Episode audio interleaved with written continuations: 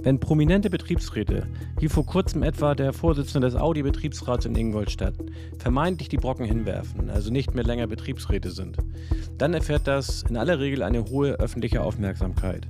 Nicht zuletzt natürlich bei uns Betriebsräten, weil wir sehr genau darauf gucken, was da eigentlich so genau los ist. Und auch, wenn es selten Hintergrundinformationen gibt, so hat man doch die Frage, was ist da eigentlich los, wie geht das da weiter? Ein guter befreundeter Kollege von mir hat auch vor kurzem äh, seine freigestellte Betriebsratstätigkeit aufgegeben, weil er im Unternehmen einer anderen Tätigkeit nachgehen möchte. Ich selbst bin einiger, vor einiger Zeit in der Situation gewesen, mir die Karten darüber zu legen, ob ich noch für eine sehr viel längere Zeit Betriebsrat sein möchte oder ob ich nicht jetzt nochmal außerhalb des Unternehmens äh, in anderer Weise versuche.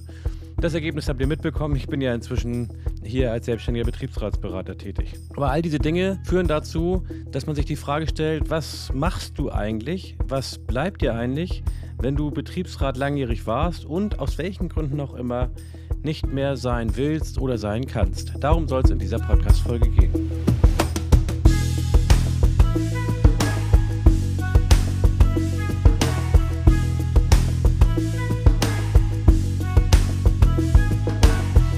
Und damit herzlich willkommen, liebe Kolleginnen und Kollegen, zu einer weiteren Podcast-Folge von 360 Grad Betriebsrat. Und ich weiß schon am Start, dass das keine besonders populäre Folge sein wird.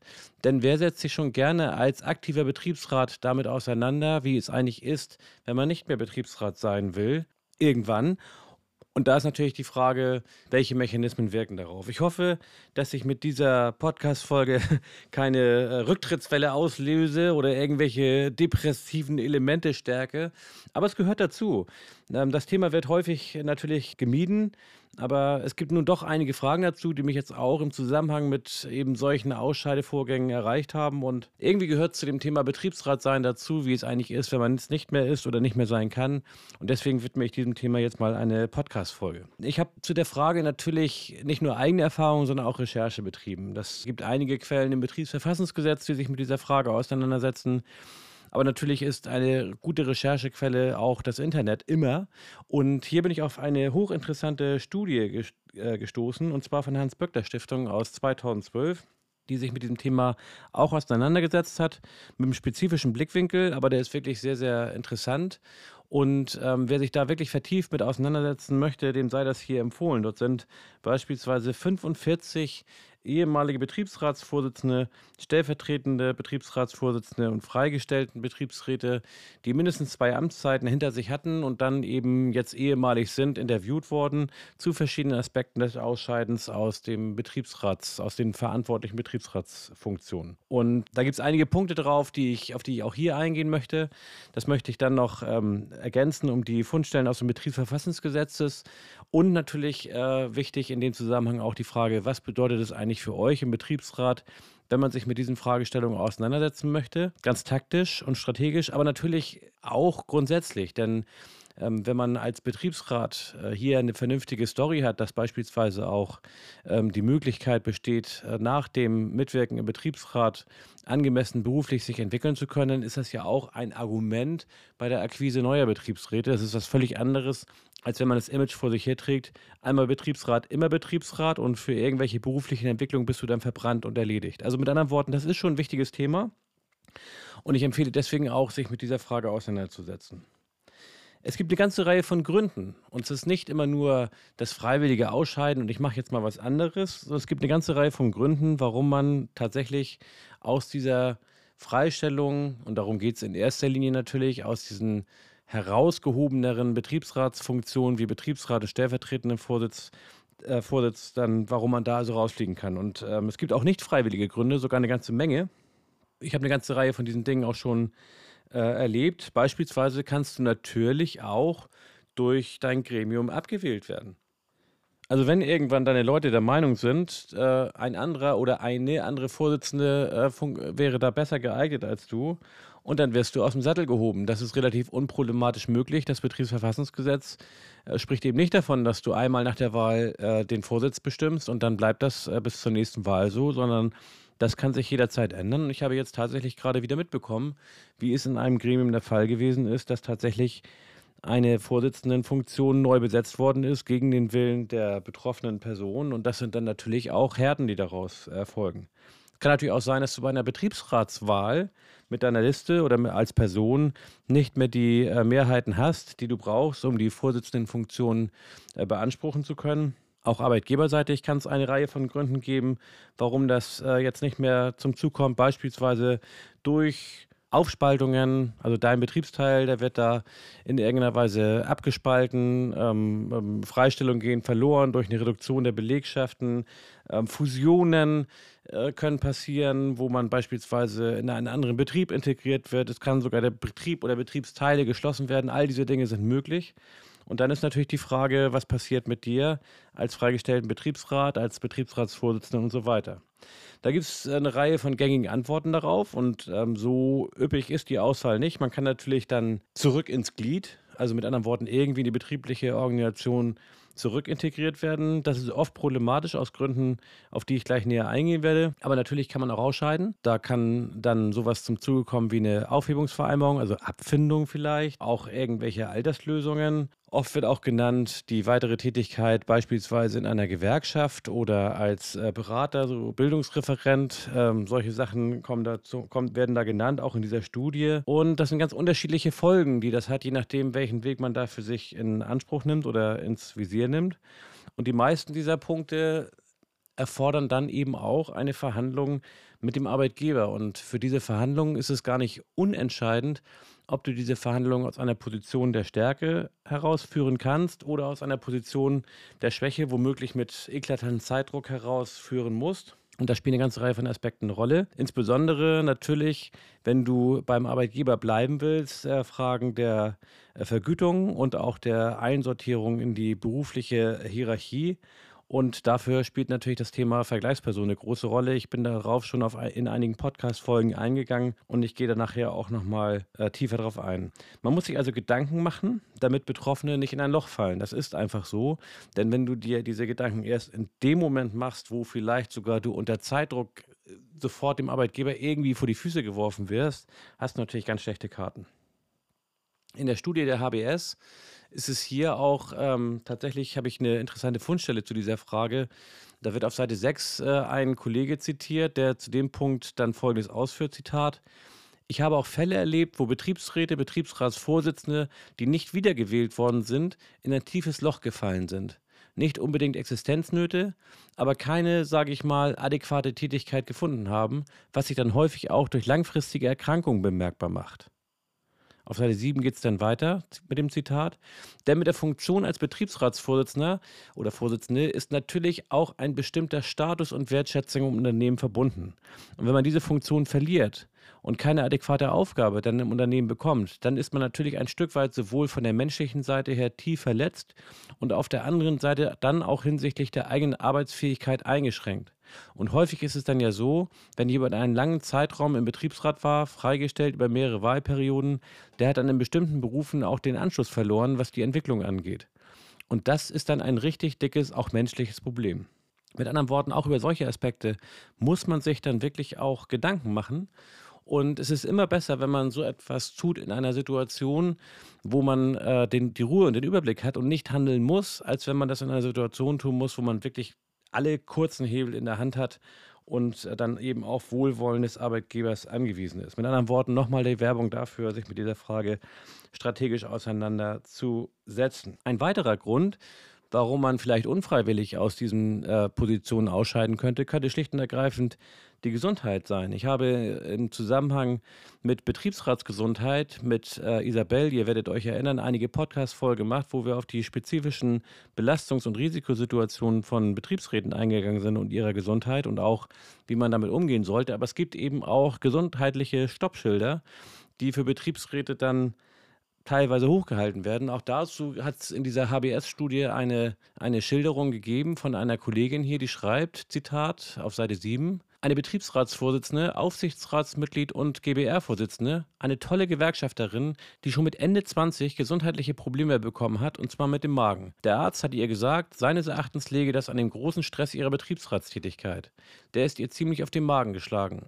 Sie hat ganz schnell eine Kehrtwende gemacht, hat die Betriebsratsämter niedergelegt und ist wieder in ihren Beruf zurück und war nach kurzer Zeit wieder fit und gesund. Zitat Ende.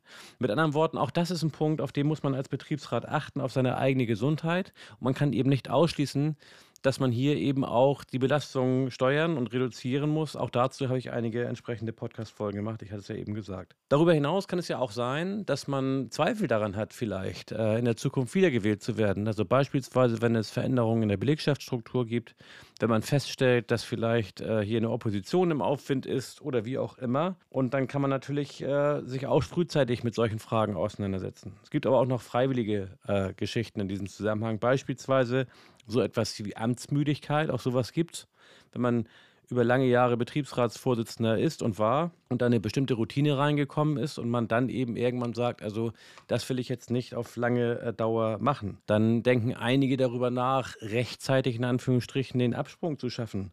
Manch einer vermisst seinen vorherigen Job, weil er den gerne gemacht hat und äh, geliebt hat, ist jetzt viele Jahre Betriebsrat gewesen und hat das auch wirklich sehr gerne gemacht, aber sehnt sich auch wieder zurück nach seiner vorherigen Tätigkeit oder überlegt sich vielleicht nochmal äh, in anderer Weise äh, Karriere zu machen. Das ist auch völlig okay aus meiner Sicht.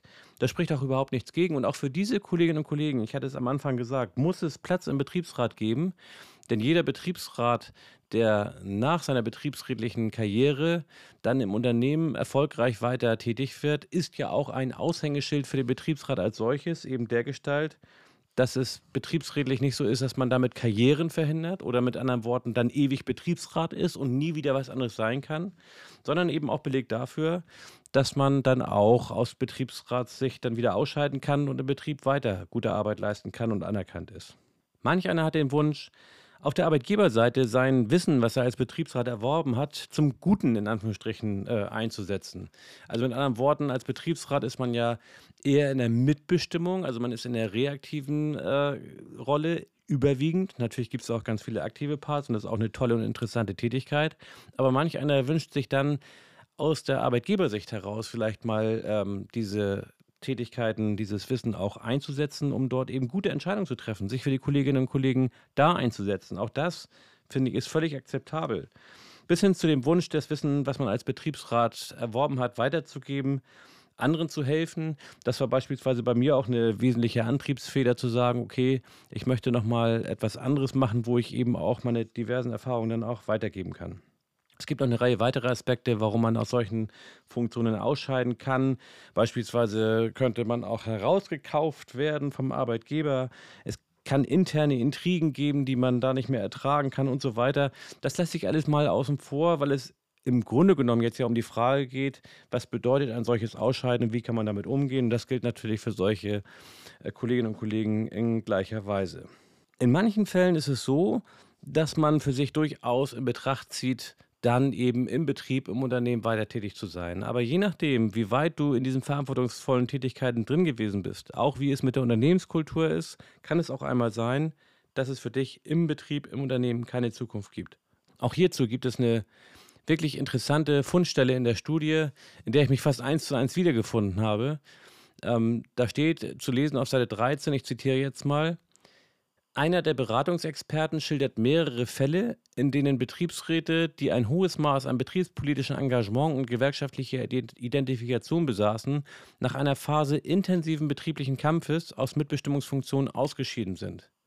Zitat: All diejenigen, die aus meiner Sicht eine gute Betriebsratsarbeit geleistet haben und aufgrund dessen auch in Konflikte gekommen sind und insbesondere deshalb die beraterische Unterstützung gesucht haben, haben immer mehr mit einer Exit-Option gespielt, die sagen, es macht mir unheimlichen Spaß, die Interessen der Kolleginnen und Kollegen zu vertreten und ich will bis zum Ende meiner Tage in den Spiegel gucken können, dass ich ein aufrechter Betriebsrat war.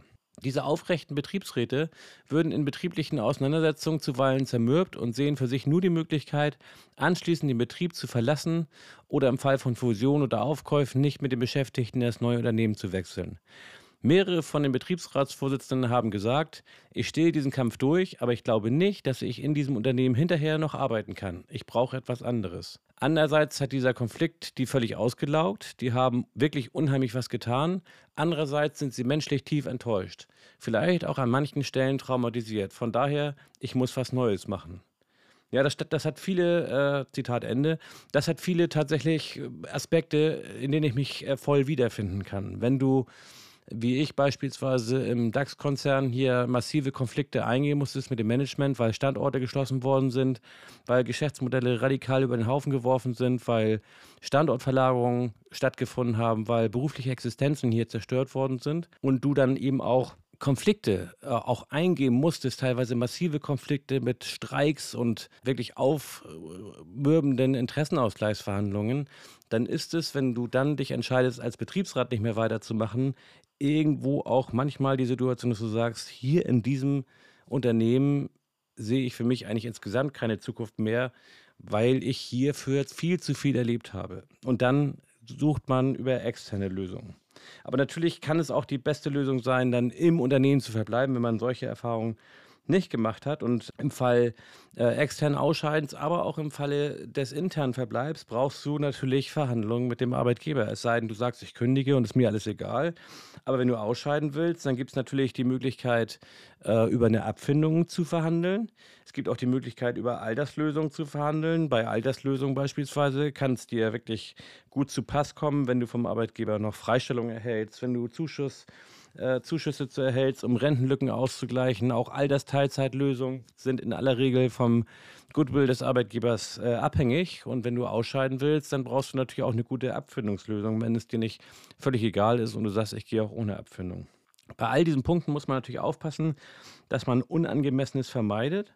Also aus ethisch-moralischen Grundsätzen natürlich, dass man sich nicht hier bereichert und sagt, also jetzt mache ich mich nochmal mit dem goldenen Handschlag vom Acker ähm, und setze dabei meine Verhandlungsmacht als Betriebsrat ein. Das hat sicherlich sein Geschmäckle und darauf sollte man auch achten. Kann auch rechtliche Hintergründe haben, wenn da eine objektive Bevorteilung eines Betriebsratsmandatsträgers äh, entsteht, dann kann es auch durchaus sein, dass solche Vereinbarungen in Teilen dann rechtswidrig sind. Ich habe an meiner Ausscheideregelung auch sehr penibel darauf geachtet, dass es da keinen Beanstandungsgrund äh, gibt, aber für Betroffene ist das dann auch ein wirklicher Grenzgang. Denn äh, je puristischer du an so etwas rangehen möchtest, heißt es im Zweifel eben auch, schlicht und ergreifend auf, auf Geld oder gute Lösungen zu verzichten. Dann nämlich, wenn du den Eindruck haben musst, dass das vielleicht dann etwas Unnormales ist, weil es eben du bist in deiner verantwortlichen Betriebsratstätigkeit. Von daher ein Grenzgang, wo man eben auch gut beraten ist, wenn man die wesentlichen Punkte dann eben auch mit einigen Betriebsratskolleginnen und Kollegen abstimmt, sodass man da nicht praktisch alleine für sich das Beste rausholt Trotzdem ist es natürlich sehr, sehr individuell und dann ist es eben auch äh, schwierig, andere einzuweihen. Ja, und wenn du bleibst, ist das auch Verhandlungssache. Du musst natürlich frühzeitig sehen, dass du mit dem Arbeitgeber Gespräche aufnimmst. Je mehr Zeit du zwischen dem Aufnehmen der Gespräche hast und dem konkreten Wechsel auf eine betriebliche Funktion, desto besser ist es in der Regel für dich, weil Zeitdruck natürlich in so einem Moment dein Feind ist. Also nehmen wir mal an, du bist gerade gestern von dem Betriebsratsvorsitz abgewählt worden oder aus der Freistellung rausgeschmissen worden, dann fällst du praktisch dem Arbeitgeber vor die Füße und hast auch wirklich echt schlechte Karten. Und deswegen ist es eigentlich äh, sinnvoll, sich äh, da nicht äh, allzu sehr unter Zeitdruck zu setzen, sondern möglichst, wenn man für sich mit dem Gedanken spielt, hier möglicherweise auszuscheiden, dass man das dann eben auch rechtzeitig aufgleist.